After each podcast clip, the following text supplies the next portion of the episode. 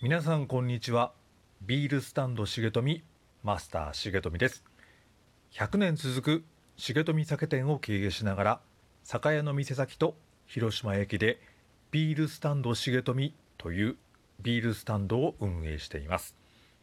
ビールの美味しさ楽しさを伝えるビール伝道師を目指しています。今日の放送は2020年8月15日第11回目です。今日は学ボラについてお話をします。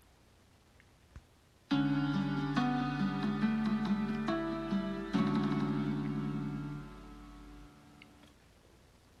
稽大のボランティア部の先輩3人が住んでいる下宿文語屋があります。私と同期の一人はよくこの文語屋に入り浸っておりました。そこで先輩の永瀬さんから重富への質問。金魚鉢の金魚と池の中にいる金魚どっちが幸せだと思う？金魚鉢は餌がもらえる。多くの人に見てもらえる。安心で安全。でも飼い主が管理をやめたらあっという間に死んでしまいます。池は敵も多いのでいつ食べられてしまうか分かりませんがでも運が良ければ生き続けることができますし別の金魚に出会える可能性もあります。それがどちらが幸せかという質問にどうしても答えを導き出せませんでした。その当時ボランティア部のバイブル的な本がありました。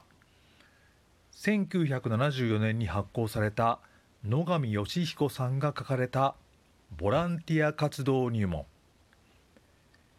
日本でボランティア元年と言われるのは1995年の阪神・淡路大震災の時です。その当時のボランティアはかなり日陰の存在であったことは否めません。ボランティア活動入門の書き出しにはこうありました。目の前で子供が井戸に落ちそうになったらどうしますか？思わず駆け寄って手を差し出すでしょ。うその自然な行動がボランティアです。持てるものが持てないものにではなく上のものが下のものにでもない。心の位置を捨てて的なことが書かれていたと記憶しています。夜が明けるまでボランティアとは何？お前の考えは自己満足だ。偽善者だ。的な激論が静かに交わされ続けるのです。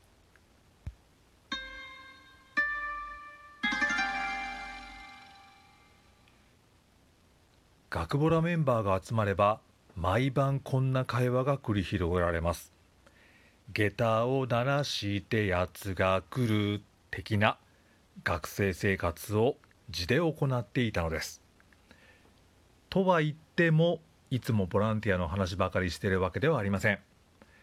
重富は自分の車を持っていました、まあ、自分で買ったわけではなく親に買ってもらったので大変感謝感謝なんですが車があるのでボランティア活動では本当に重宝しました。よくやったのが夜中の2時頃に後輩の下宿を訪ね缶コーヒー飲みに行こうぜと叩き起こして車に乗せて1時間以上ドライブして缶コーヒーを飲みに行くのです。長崎の稲佐山の時もあれば平戸に行く時もありました。ある2月の寒い夜後輩を起こして平戸の根子湖という海水浴場に出かけました。車で約1時間です。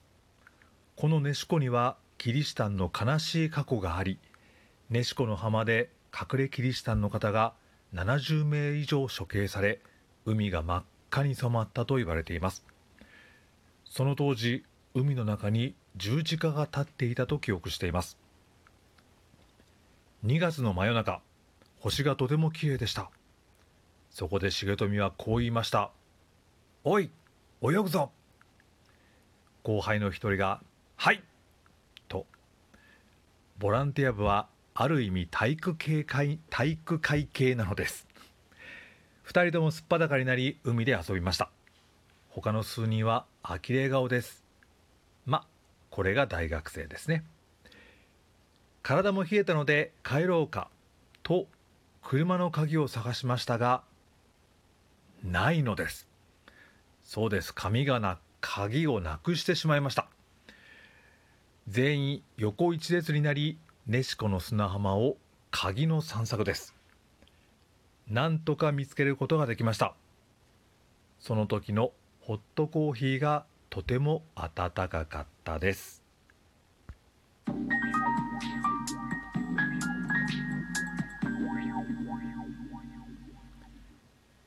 第11回目の放送はここまでです。次回は滑稽台についてお話をしたいと思います。毎度ながらお知らせです。現在重富はクラウドファンディングに挑戦中。先日目標を達成いたしました。皆様ご支援ありがとうございます。引き続き今月末までご支援を受け付けていますのでよろしくお願いをいたします。コロナが収束するまでに日本中のビールを美味しくするプロジェクトです。